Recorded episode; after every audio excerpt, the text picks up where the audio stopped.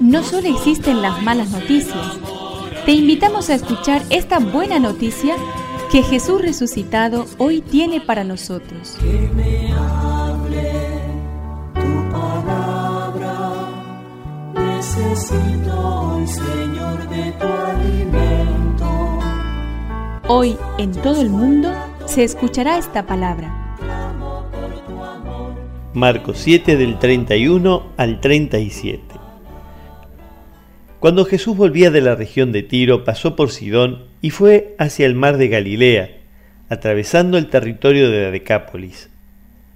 Entonces le presentaron a un sordomudo y le pidieron que le impusiera las manos. Jesús lo separó de la multitud y llevándolo aparte le puso los dedos en las orejas y con su saliva le tocó la lengua. Después levantando los ojos al cielo, suspiró y le dijo, Efatá, que significa ábrete.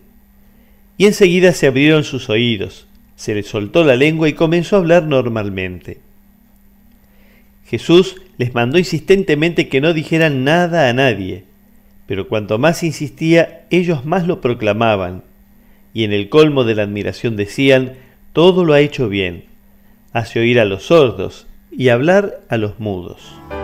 Que me aliente tu espíritu, necesito que me llenes de valor. La tragedia del sordomudo es que vive incomunicado. No puede escuchar la palabra de Dios en la sinagoga ni el mensaje de sus vecinos. Solo se escucha a sí mismo. Tampoco puede comunicar a nadie lo que siente, vive encerrado en su interior. Jesús se esfuerza por curarlo. Trabaja con sus oídos y la lengua, pero necesita su colaboración.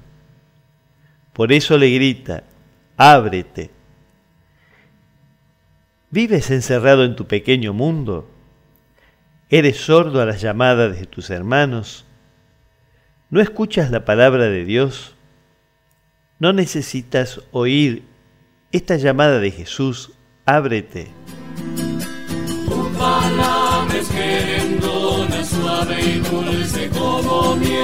Es una contribución de la parroquia catedral para este año misionero diocesano.